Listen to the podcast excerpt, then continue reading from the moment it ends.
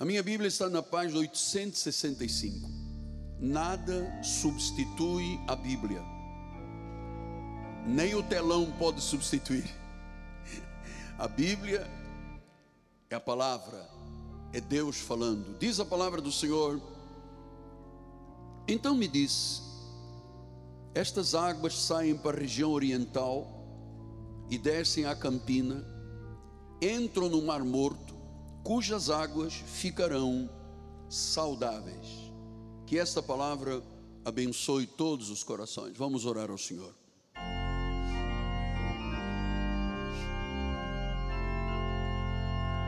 Senhor Jesus Cristo, mais uma vez, eis-me aqui absolutamente dependente do Senhor, sou incapaz de pensar alguma coisa se do céu não me for dado. Senhor, que esta noite, no abrir da minha boca, tu coloques palavras de vida, palavras de esperança, palavras de restauração, usando as minhas cordas vocais, a minha mente, meu coração, para que esta palavra se torne ainda mais poderosa na vida dos meus ouvintes.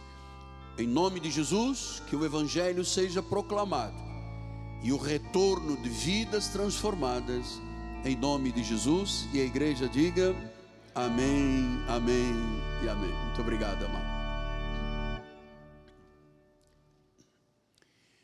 Meus amados irmãos, minha família, meus filhinhos em Cristo Jesus, estamos desde a passagem do ano 31 para o dia 1 de janeiro, estamos todos vivendo uma mensagem profética. Lembrando que foi através do profeta Ezequiel, que estava no exílio, no cativeiro, como resultado da, do comportamento equivocado dos judeus, que erraram, que profanaram, e Deus permite que o templo seja destruído, Jerusalém arrasada e, e o povo sendo levado para um cativeiro por um rei chamado Nabucodonosor.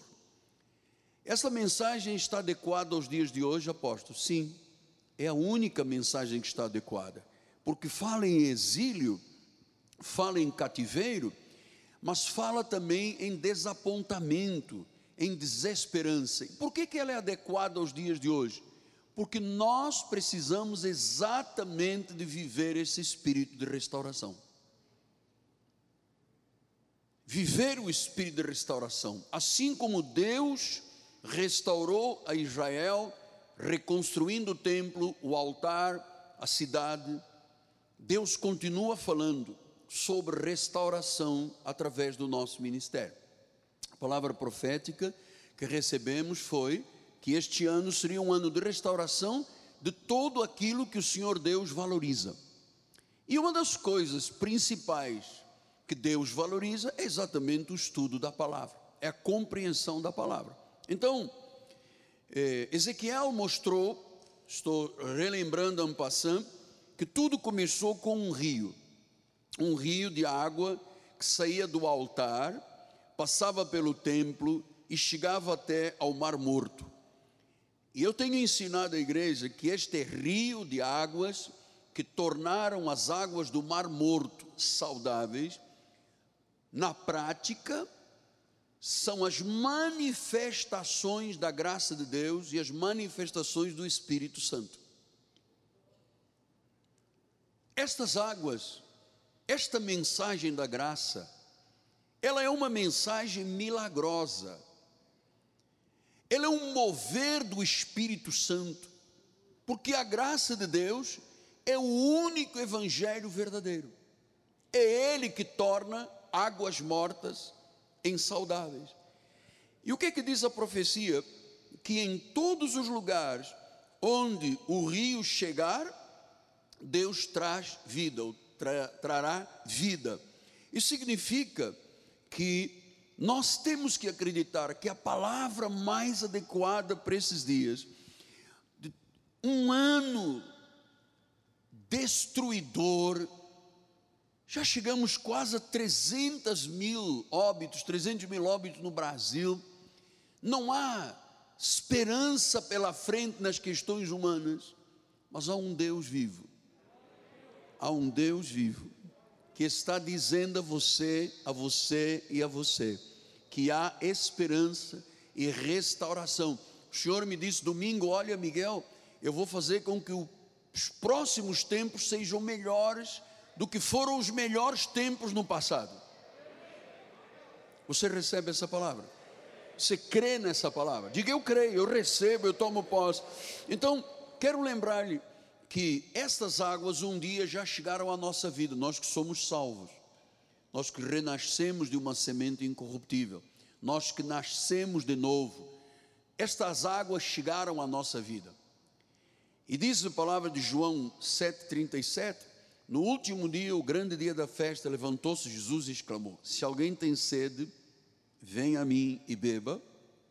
Quem crer em mim, como diz a Escritura, do seu interior fluirão rios de água viva. E ele disse isso com respeito ao Espírito que haveriam de receber os que nele crescem, pois o Espírito até aquele momento não fora dado, porque Jesus não havia sido ainda glorificado. Por isso é que no passado o Espírito de Deus visitava e saía. Ainda não havia a promessa do Espírito Santo conosco eternamente. Então, este rio da graça é único. Amado, nunca permita que a Bíblia seja substituída na sua vida. Nunca. Ah, oh, mas apóstolo, eu li um livro tremendo. É um guru indiano que usa um rabo de cavalo, com barbas brancas, fala manto. Não troque a palavra da verdade por nada. Aliás, não troque a graça de Deus por um prato de lentilhas. A única verdade verdadeira é a palavra da graça de Deus. Então, e Buda, apóstolo? E Maomé? E Shirvá? E os deuses desta terra? Em alguns países no Oriente Médio tem milhões de deuses. Olha, amado, nós entendemos que cada nação pode ter os seus deuses ou o seu Deus, mas na realidade o único que é Deus é Jesus Cristo. Agora, estas nações precisam de saber disso. Povos, tribos, línguas e nações precisam de saber que Buda não salva, que Maomé não salva, é um profeta, mas não salva, não derramou seu sangue, não morreu numa cruz, não foi um cordeiro perfeito, não foi a propiciação. Pastor, então Confúcio, esses deuses todos, amado, são deuses que não passam de deuses de letra minúscula. Ah, e quem se alimenta deles se alimentará de cinzas. Então nós precisamos de fazer com que este rio vá muito mais longe. Porque diz a profecia que quanto mais ele se alarga, quanto mais o rio corre, mais profundas se tornam as águas. A profecia diz que ele via águas pelos tornozelos, pelos joelhos, pelas cinturas e finalmente as águas tomavam uma dimensão que já não se podia passar senão a nado. E este rio flui para onde? Para o deserto do Mar Morto. É, você pode imaginar a esta hora a hospitais abarrotados de gente sentindo o cheiro da morte. Há milhares de pessoas, 750 mil pessoas atrás de grades de prisão. Há muita gente com frustrações, desempregados, sem dinheiro, problemas de família, vivem realmente como um mar morto, como terra árida, como terra desolada, como terra brutal. Então, qual é a esperança para estas pessoas? Dar-lhe um saquinho de sal grosso? Um galho de arruda? Um vidrinho de óleo? E isso pode ser esperança para alguém de transformar a vida, de ver a sua vida restaurada? Absolutamente não. Então, quanto mais perverso o mundo se torna, maior é a capacidade de Jesus transformar vidas. E eu acredito, amado, com toda honestidade e humildade, que Deus está usando o nosso altar para expandir esse rio, para aprofundar esse rio. Nós entendemos que não podemos viver apenas com águas no tornozelo, no joelho ou na cintura. Temos que viver em águas profundas. Temos que viver de um conhecimento profundo, porque as águas profundas têm a ver com conhecimento. O profeta Oséias diz uma palavra, sempre me impressionou muito. Ele disse: O meu povo, Deus falando através do profeta, está sendo destruído porque lhe falta conhecer a verdade, lhe falta viver a verdade do Evangelho. O Evangelho tem uma forma correta e verdadeira de ser vivido. O Evangelho não tem substituto. Não há como colocar em competição a palavra de Deus com palavra de guru, com palavra de influenciadores. Com... Não existe isso aqui. Quando perguntaram a Jesus qual é a verdade, ele disse: a verdade é a palavra. Que quando você conhece, esta palavra liberta. Ela pode começar, como se diz na palavra hebraica original, com um pacá. Pacá quer dizer um gotejar. Eu entendo quando uma pessoa começa a vida espiritual, ela recebe pacá, ela recebe um gotejar. Mas logo esse gotejar vai se tornando pelos tornozelos, joelhos, cintura, até se transformar em águas profundas. Mas se eu não conhecer a verdade, se eu não conhecer o Evangelho de forma correta, eu vou viver o resto da vida num gotejar, num pacá. Eu não vou viver profundamente o Evangelho. Amado, eu me recusaria a viver de forma superficial a vida espiritual. Então, foi Paulo que explicou isto à igreja. Quando ele disse em Gálatas 2,14: Quando, porém, vi que não procediam corretamente segundo a verdade do Evangelho. Então, Paulo está agora confrontando Pedro, Cefas, que era a coluna de Jerusalém, com Tiago, com João, com Marcos, e olha só o que que Paulo descobriu. Ele via que aquelas pessoas de Jerusalém, os judaizantes, os legalistas, não estavam procedendo corretamente segundo a verdade do Evangelho. Então Paulo disse a Cefas, a Pedro, na presença de todos: se você é um judeu e vive como um gentio e não como judeu, por que, que estás obrigando os gentios a viverem como judeus? Você não está vivendo a verdade do Evangelho, porque você está obrigando os gentios que não têm nada a ver com Moisés a viverem como um judeu. Cerimônias, ritos, batismos, ah, óleo, sal, eh, esses costumes humanos, essas doutrinas humanas, que na realidade são doutrinas erradas. Então, nós temos que é, entender o significado das alianças. Nós temos que entender que existe um evangelho da circuncisão para os judeus através de Pedro e o evangelho da incircuncisão de Paulo para a igreja gentílica. Nós somos uma igreja de origem gentílica. O pastor não é judeu, ninguém é judeu aqui. Nós somos de origem gentílica predestinados e convertidos segundo o beneplácito dele, e hoje somos adotados como filhos. Então eu não posso ser coagido a viver como um judeu. Você sabe, é, hoje em dia já tem pastores que usam o kippah na cabeça, aquele chailezinho dos judeus, é, é, misturando uma mescla de judaísmo com gentilismo. Isso não são águas de Deus não são águas de Deus.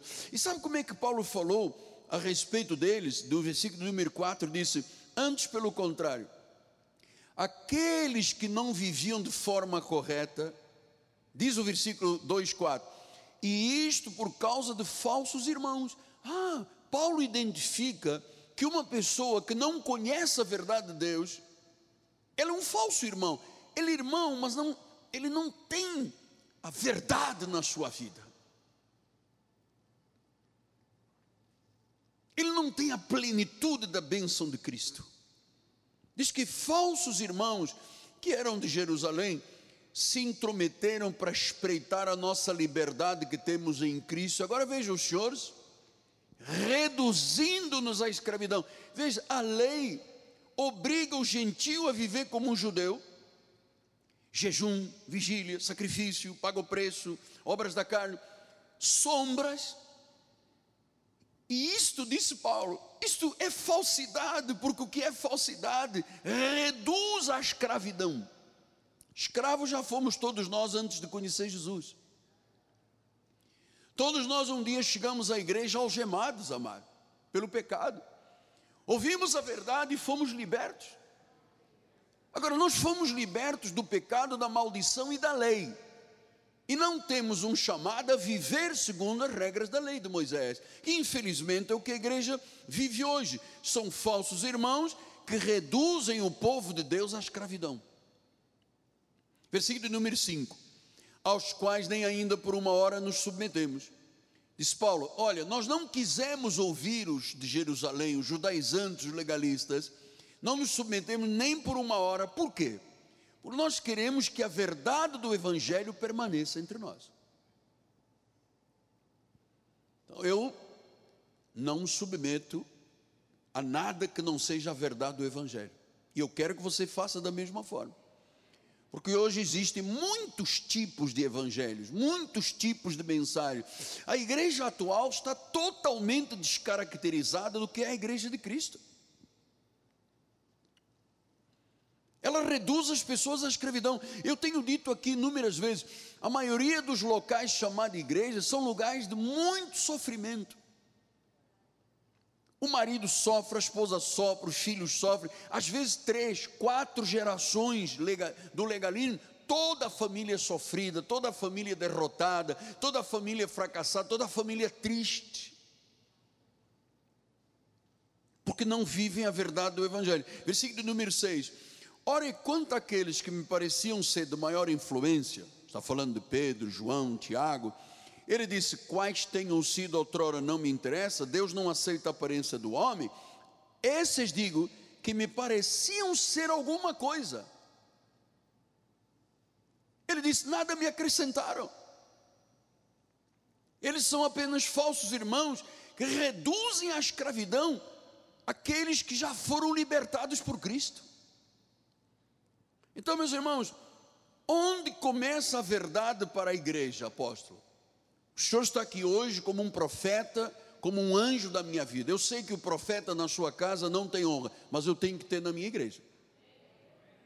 Eu tenho que ter em todos os lugares que eu for, eu tenho que ter essa honra, porque ah, o entendimento da profecia neste ministério é uma coisa de muita responsabilidade, porque é esta palavra que está iluminando os olhos do coração das pessoas.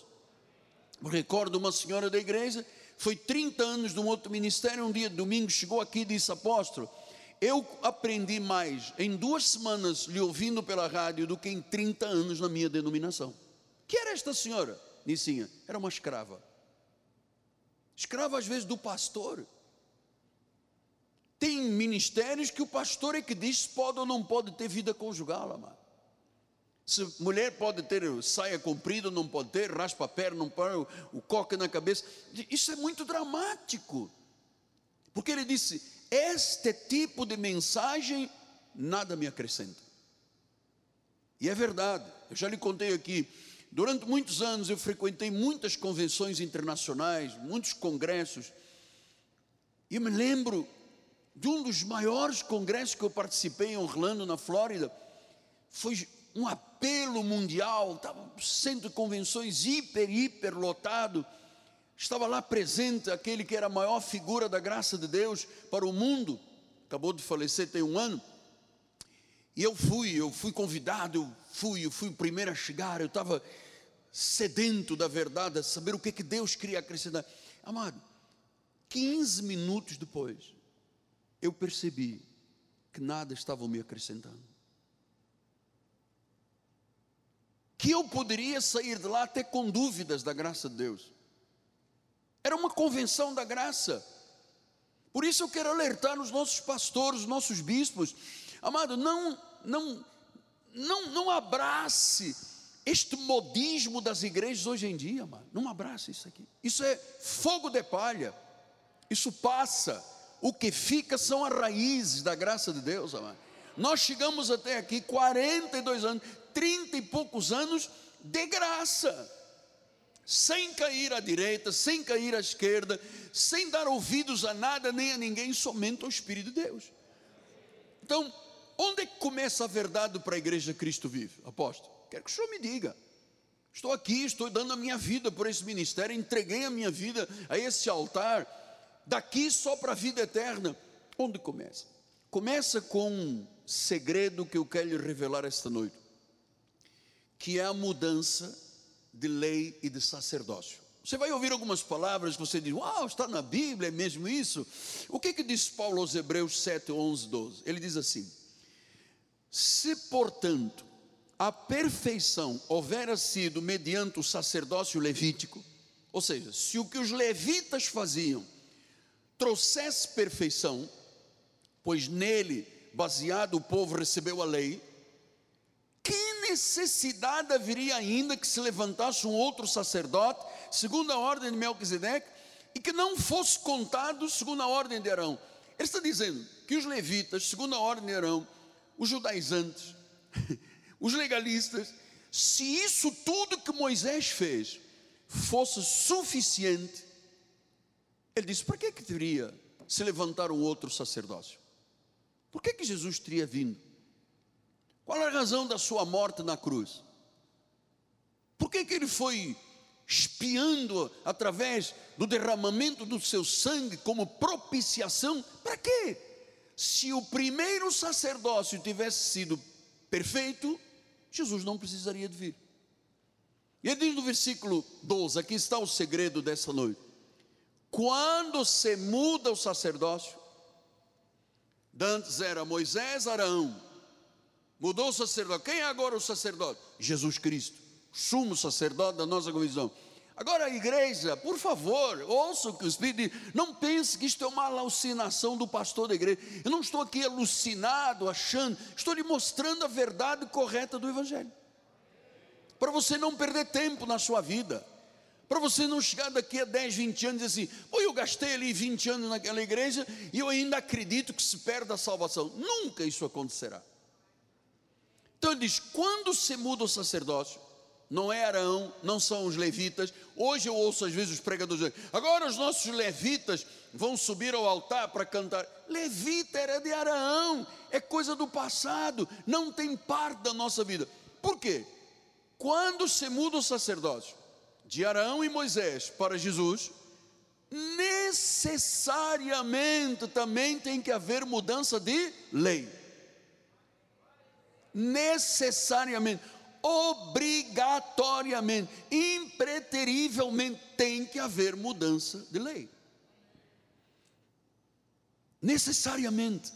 Versículo 18 e 19 ele disse: Portanto, por um lado se revoga a anterior ordenança. Portanto, Deus disse: a lei expiou, o prazo de validade acabou, com a morte e ressurreição do Senhor se revoga anterior, está revogada. Amada, a lei para a igreja gentílica está revogada. Pastor, mas o senhor é contra jejum? Ah, mas não é que sou contra jejum, vigília.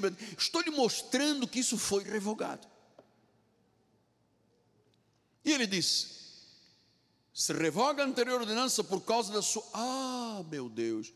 Fraqueza e inutilidade. Quer dizer, tudo aquilo que foi pregado através de Arão, através dos levitas, tudo isso na realidade, disse Paulo, é fraco e inútil. Quer dizer que eu posso jejuar aqui uma semana? Posso. O que me trará de benefícios? Nada, é fraco e inútil. Versículo número 19: Pois a lei nunca aperfeiçoou coisa alguma. Por outro lado, como nós mudamos o sacerdócio de Arão e Moisés para Jesus, se introduz uma esperança superior pela qual chegamos a Deus, nos chegamos a Deus. Então é assim: mudou o sacerdócio, tem que mudar a lei. Não é mais ou não são mais os mandamentos da lei de Deus, que você morre se você pecar. Isto mudou, amado. Quem está lhe dizendo é o Espírito Santo através da palavra. Porque às vezes as pessoas podem ficar pensando assim: puxa, mas se o apóstolo não está certo, e eu estou aqui jogando a minha vida nesse altar. Mas não é o apóstolo que está certo, eu estou lendo a palavra certa de Deus. E você que veio como eu vim de igreja legalista, você percebe sim o que que o ministério fraco, inútil, escravizou durante anos a tua vida. Então diz que se introduz uma esperança superior, quer dizer que a graça de Deus é muito superior à lei de Moisés, aos levitas de Arão. Então, amados, agora não é mais por obras, não é mais por sacrifícios, não é mais por projetos humanos carnais. Até a igreja, você sabe como é que a Bíblia diz, como palavra de Jesus: a minha casa será chamada casa de oração, casa de confissão. Em Marcos capítulo 11 ele diz isso, versículo 15: Foram para Jerusalém, entretanto, ele no templo passou a expulsar os que ali vendiam e compravam, derribou as mesas dos cambistas, as cadeiras dos que vendiam pombas, não permitia que alguém conduzisse qualquer utensílio no templo. Também os que ensinavam e diziam: Não está escrito, a minha casa será chamada casa de oração por todas as nações, vós, porém, a tendes transformado num covil de salteadores. Os principais sacerdotes e escribas ouviam estas coisas e procuravam um modo de lhe tirar a vida pois o temiam, porque toda a multidão se maravilhava da sua doutrina. Então nós temos que nos maravilhar é da doutrina sã de Cristo. E não ir lá atrás e buscar, não, mas aqui está o sacerdote queimando gordura no altar, vamos queimar também. Aqui está o sacerdote. A minha pergunta é: Jesus batizou alguém? Não. Paulo batizou a casa de Gai e Crespo e disse: Mas eu não fui chamado para batizar, fui chamado para proclamar a verdade. Então, o batismo que é? É uma cerimônia judaica. Só uma tribo, a tribo dos essênios, de onde vem João Batista e o primo dele, Jesus, só aquela, aquela tribo batizava. Não há batismo que substitua o sacrifício de Cristo, amado. Então diz que ali na casa de Deus estavam vendendo pombos, vendendo animais para sacrifício, estavam vendendo o perdão de pecados exatamente como a igreja católica faz até hoje. Você paga pelo perdão dos teus pecados. Diz Jesus não permitiu utensílios, ou seja, lei. Ele disse: se você usar a lei, a igreja que deveria ser chamada casa de oração passa a ser um covil de salteadores. Então nós temos que mudar a lei e o sacerdócio. Diz o versículo 7, 12: necessariamente versículos 13 e 14. Porque aquele de quem são ditas estas coisas pertence a outra tribo, já não é mais dos levitas, da qual ninguém prestou serviço ao altar. Pois é evidente que nosso Senhor procedeu da onde? Da tribo de Judá. Então nós não temos nada a ver com a tribo de Araão, com os levitas. Diz que não, não temos mais nada. Diz que Jesus é de outra tribo, a origem dele é da tribo de Judá tribo a qual Moisés nunca atribuiu sacerdotes. Diz que Jesus não, não vem da tribo de Levi, Jesus não é dos levitas, Jesus é dos sacerdotes. Por isso é que Pedro disse que nós somos um sacerdócio real, nação santa povo de propriedade exclusiva de Deus. Então, no Velho Testamento, o sacerdócio era levítico, era a lei, era Moisés, eram os sacrifícios, as obras, o jejum, eles regavam o altar com sangue de animais. No Novo Testamento, Jesus se tornou o nosso sacerdote, ele é da tribo de Judá, ele é da confissão. E como é que a tribo de Judá anunciava? Anunciava dizendo: As suas misericórdias duram para sempre não era o que os levitas faziam. Então as igrejas mudaram de Araão para Jesus, mas não mudaram a lei. Continuam fazendo ritos, cerimônias, que não são necessários. O que é necessário é mudar a lei. Então a lei evidencia o pecado. A graça evidencia o perdão. Veja o que, que disse Romanos 8, 1 e 2. Agora, agora que somos de Jesus, somos salvos, ouvimos a verdade de Deus, agora, agora, está falando ao povo de uma igreja, está falando para nós, agora já nenhuma condenação. Quantas condenações há? Nenhuma. Para os que estão em Cristo Jesus. Por que, que nós já não temos mais condenação? Pastor, mas então o senhor está dizendo isso, quando eu sair daqui eu vou beber uma garrafa do uísque, vou pular, saltar, só vou chegar de manhã na minha casa. Olha, eu não sei se você tem esse desejo mesmo, como um salvo. Um salvo não tem desejo de pecar, porque sabe que tem expectação de juízo e fogo na sua cabeça. Então, não há mais nenhuma condenação, por quê? Agora diz o versículo de número 2: Porque a lei do Espírito da vida em Cristo Jesus, um dia, se tu te batizares, te livrará da lei do pecado e da morte. É isso que diz? Então fala, não, alto, amado. Vamos lá, vamos interagir. Sinergia, sinergia, vamos lá, sinergia. A lei do Espírito da vida em Cristo Jesus já te livrou da lei do pecado e da morte. Por isso, eu jamais eu chamaria uma igreja de pecadores. Por isso, na lei, o que que dizia a palavra? alma que pecar morrerá, porque era o espírito da morte. Pecou, morreu, arrancou um olho, tira o olho dele. Lei do talião, olho por olho, dente por dente. Amado, a lei dos. Aleluia. Aleluia. A lei do Espírito da vida em Cristo te livrou. Graças a Deus que existe a igreja Cristo vive para livrar as pessoas da lei do pecado e da morte. Graças a Deus, amado.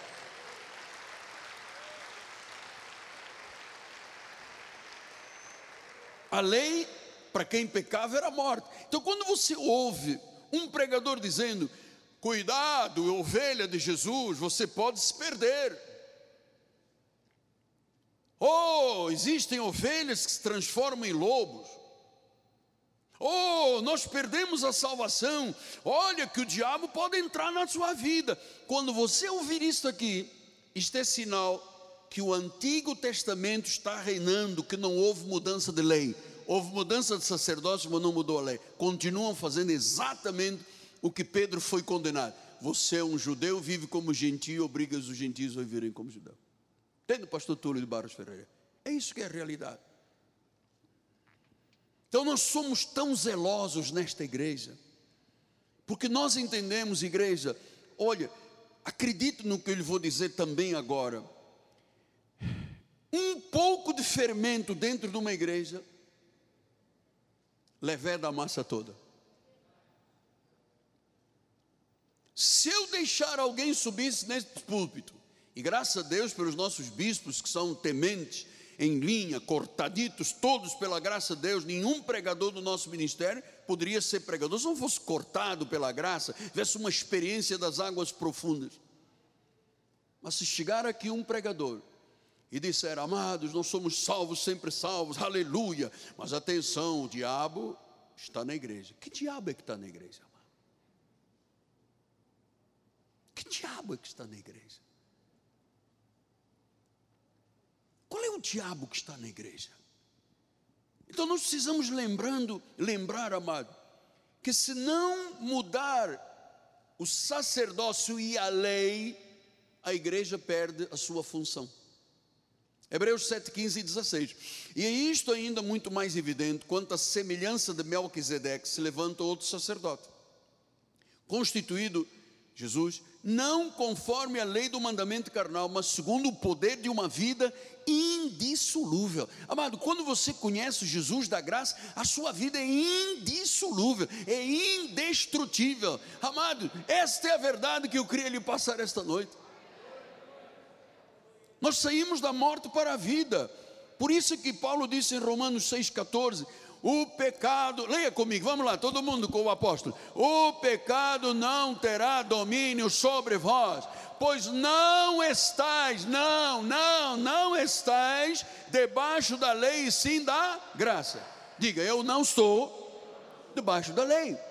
eu estou debaixo da graça, porque o Espírito da vida em Cristo Jesus já me livrou da lei do pecado e da morte. Ora, para viver estas verdades, o rio tem que se tornar grande na tua vida.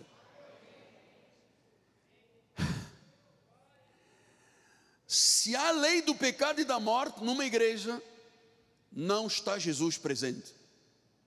Porque Jesus livrou da lei do pecado e da morte. Se o pregador começa a falar em pecado e morte, pecado e morte, que não há salvação, e eu vou lhe dizer uma coisa: não há Jesus, não há salvação. Não há Jesus, não há salvação, não há nada. Nós temos a lei do Espírito da vida. Agora ouça, nós somos um Espírito com Jesus.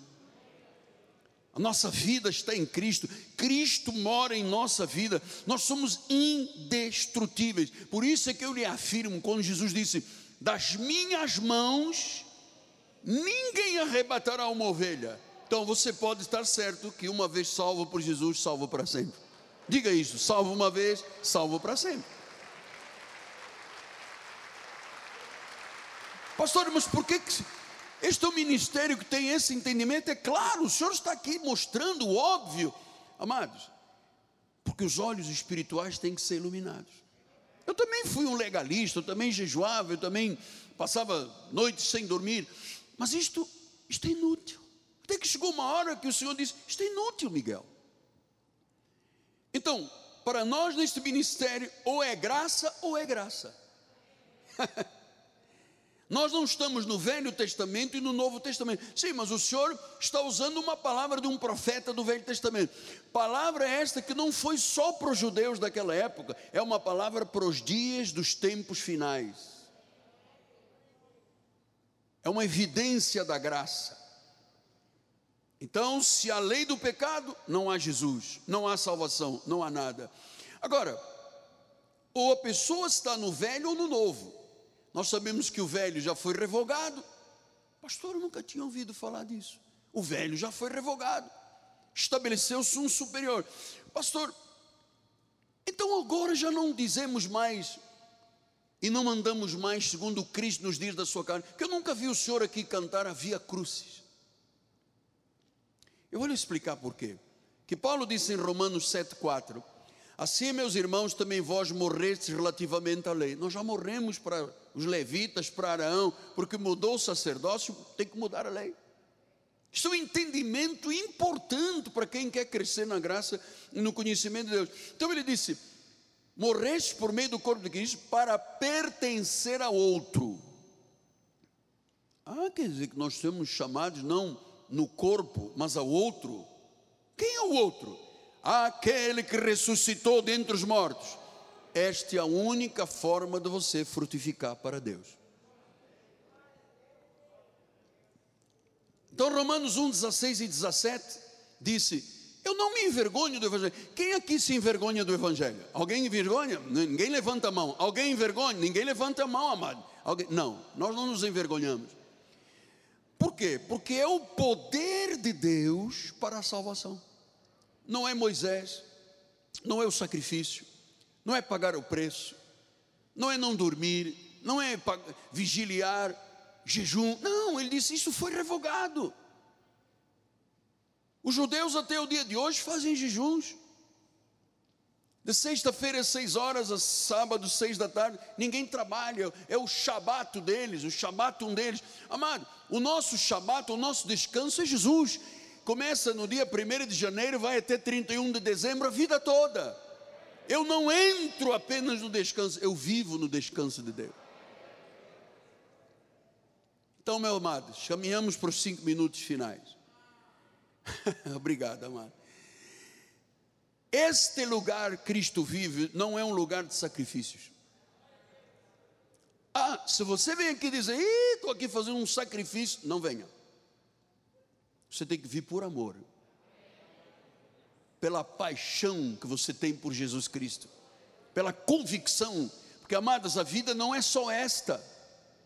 Aqui nós estamos em peregrinação, nós somos pilgrims, we are pilgrims, nós estamos como peregrinos aqui caminhando nesta terra. De lá viemos, do concílio de Deus, nos tornamos carne no ventre de uma mulher, nossa mamãe. Por um pouco de tempo nós estivemos afastados de Deus, da glória e das misericórdias, mas Ele disse: Mas logo te cobri de misericórdia. O Senhor me cobriu de misericórdia na cama de um hospital. Eu era católico até as entranhas, um idólatra, adorava Nossa Senhora de Fátima, São Judas Tadeu, procissão, confissão auricular, eu era coroinha, eu tinha uma roupinha de padrezinho, eu ficava ao lado do padre, eu é que ajudar, amado, eu entrava pecador e saía pecador, nunca fui, nunca, olha, nunca tive nenhuma transformação, nunca vi nenhum milagre, nunca vi o agir de Deus na igreja romana. Então esse lugar não é de sacrifício, não é de batismo, não é de pagar o preço, não é de obras da carne, Aqui esta igreja vive de um pacto melhor e superior, porque a Bíblia diz que tudo já foi consumado. E é por graça. Diz em Romanos 11:6, se é pela graça, leia com o apóstolo, se é pela graça, já não é pelas obras. Do contrário, a graça já não é graça. Sim, mas a Bíblia diz que a lei é boa. É boa quando ela é aplicada ao parricida, homicida, ou matricida. É boa. Para nós é a graça, é a sã doutrina. Então a sã doutrina da graça não é a doutrina dos fariseus. Quando nós dizemos nesta igreja e cantamos Hosana nas alturas, nós estamos dizendo: chegou a salvação. O Salvador do mundo, Jesus, qual? O ressuscitado. Quer dizer que então nesta igreja mudou, não é Levi, não são os levitas, não é Arão, é Jesus mudou o sacerdócio. Já não fazemos mais vigílias, jejuns, consagrações, paga o preço, não come, não dorme, jejua, sacrifício. Não, isto é da lei. Nós agora vivemos na graça. Mudou o sacerdócio, mas nós mudamos a lei. Eu me recordo, tem um minuto, um minuto. Eu me recordo há muitos, há trinta e poucos anos atrás, quando Deus começou a me revelar a eleição, a predestinação, o pacto da graça, e que eu disse, amados, a partir de sábado não tem mais jejum e consagração. Não tem mais óleo. Por que, apóstolo? Porque o óleo é o símbolo do Espírito Santo, apóstolo. Espera aí, nós não vivemos de símbolos, nós temos o Espírito Santo. Eu não preciso de óleo, eu tenho o Espírito na minha vida. E eu comecei a entender: se era obras, não era graça. Se era obras, estava anulando o sacrifício de Cristo. Se era obras, eu não estava revogando a lei. Então, amado, mudou o sacerdócio, mudou a lei. Só Jesus, só a graça nos dão a garantia da segurança da salvação. Por isso você não vê o apóstolo. Amado, eu construí este mundo, porque não é só a catedral, é o mundo que tem aqui dentro.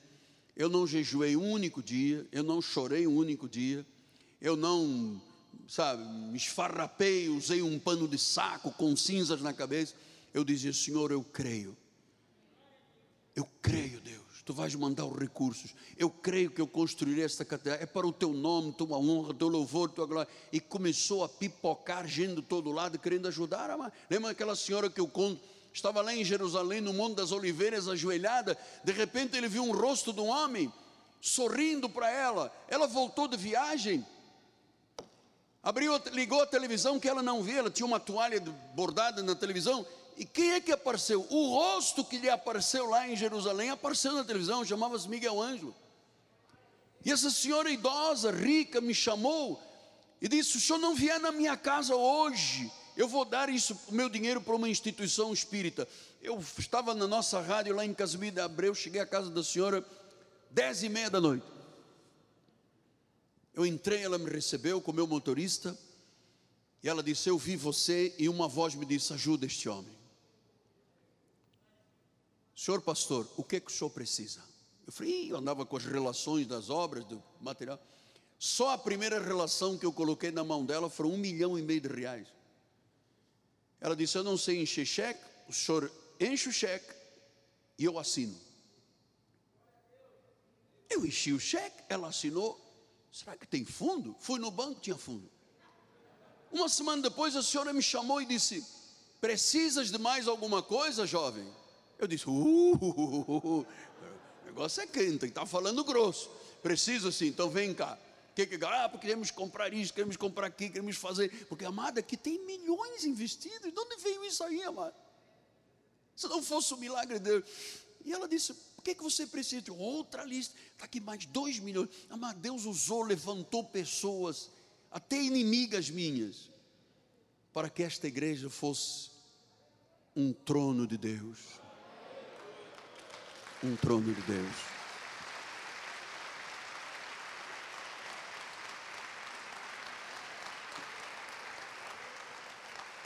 Para a tua glória, Senhor, para a tua honra e para o teu louvor. Muito obrigado pela palavra revelada. Sabemos que estas águas tornam saudáveis as vidas daqueles que recebem a graça de Deus. Esta revelação trará frutos abundantes. Em nome de Jesus e a igreja do Senhor diga amém, amém, amém.